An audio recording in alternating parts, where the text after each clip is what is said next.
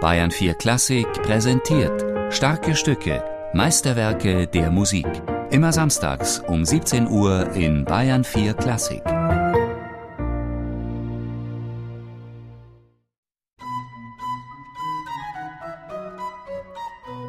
Viele Leute, die die Orgel nicht so lieben, finden die Orgeltriosonaten schön. Die finden das Musik, wo man Kammermusik hört auf der Orgel. Man nimmt an, dass Bach die Triosonaten als Übungsstücke für seinen Sohn Wilhelm Friedemann komponiert hat. Der muss, wie sein Vater, ein großartiger Organist gewesen sein, denn die Partien, die Vater Bach seinem Sohn fürs Pedal komponierte, erfordern enorm schnelle Füße.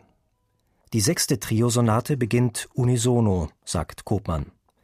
Er spricht von den beiden Händen des Organisten. Die Orgel hat zwei übereinanderliegende Tastenreihen. Auf ihnen spielt die rechte Hand die eine Oberstimme, die linke Hand spielt die andere. Die dritte Stimme einer Triosonate liegt im Pedal, auf dem der Organist mit den Füßen den Bass dazu gibt.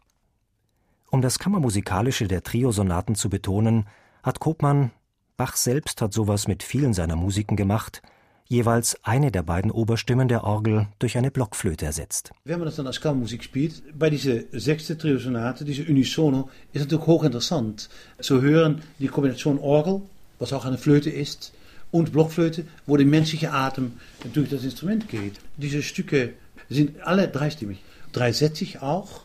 Und es fängt manchmal an mit einer Stimme und dann kommt der zweite dabei. Oder in diesem Fall Unisono Anfang Nummer 6, wo beide Hände die gleiche Musik spielen und dann sich trennen voneinander.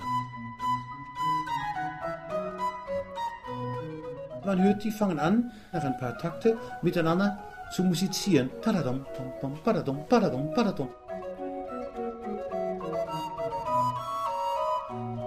Nach so 20 Takte ist der rechte Hand der Solist, das heißt die Blockflöte Solist. Die Orgel spielt mit der rechten Hand nur die Begleitung und wartet auf den Moment, dass die Blockflöte mal begleiten kann. Das ist eine Zeit später und die Rollen sind umgekehrt.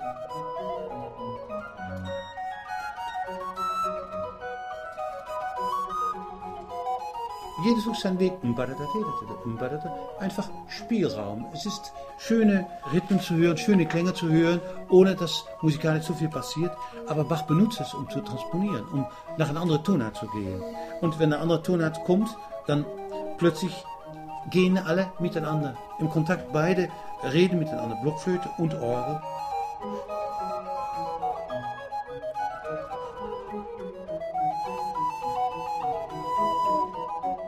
Wenn dann dieser erste Teil vorbei ist, dann kommt es pom, pom, pom, pom, padadum, pa, pom, pom, pom, padadum, pa.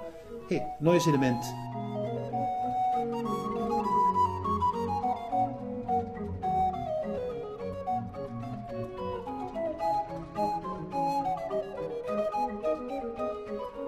Beide haben Spaß, musizieren miteinander.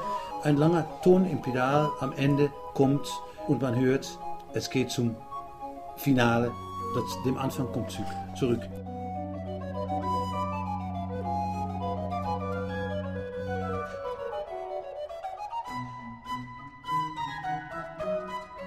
Über den zweiten Satz spricht Ton Kopmann ganz als praktizierender Organist. Bach will hier, dass der Organist nicht in strengem, wie von einem Metronom vorgegebenen Tempo spielt, sondern frei gestaltend. Wieder ist von rechts und links die Rede, also vom Wechsel der Hände und Stimmen. In der langsamen Satz, Lento, sind unglaublich viele Verzierungen da. Es ist eine freie Stil, viel weniger metronomisch, viel mehr Fantasie, chromatisch. Schöne Rhythmen sind da. Was man hört bei der Blockflöte kommt auch im Orgel rechts und links zurück. Ist ein Satz auch, die ganz lange Triller hat, die man schön gestalten muss.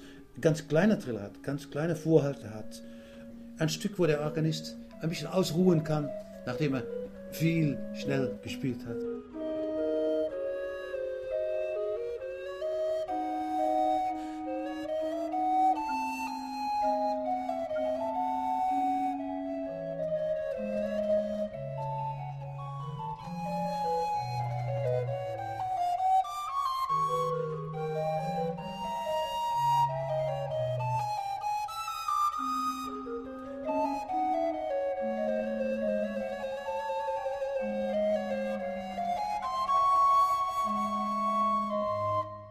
Im dritten Satz zeigt Bach noch einmal, wie wenig er dem Bild des Säulenheiligen entspricht. Ein Stück, wo man lachen kann, wenn man es spielt. Wirklich unglaublich musikantisch. Man sieht Bach immer als ein strenger Mensch, ein Mensch, wo man denkt, mit Mozart könnte man viel einfacher und viel angenehmer ein Glas Wein trinken. Aber hier sieht man, Bach war ein netter Mensch, ein Mensch, der mit Spaß ein Pfeife geraucht, ein Gläschen getrunken hat.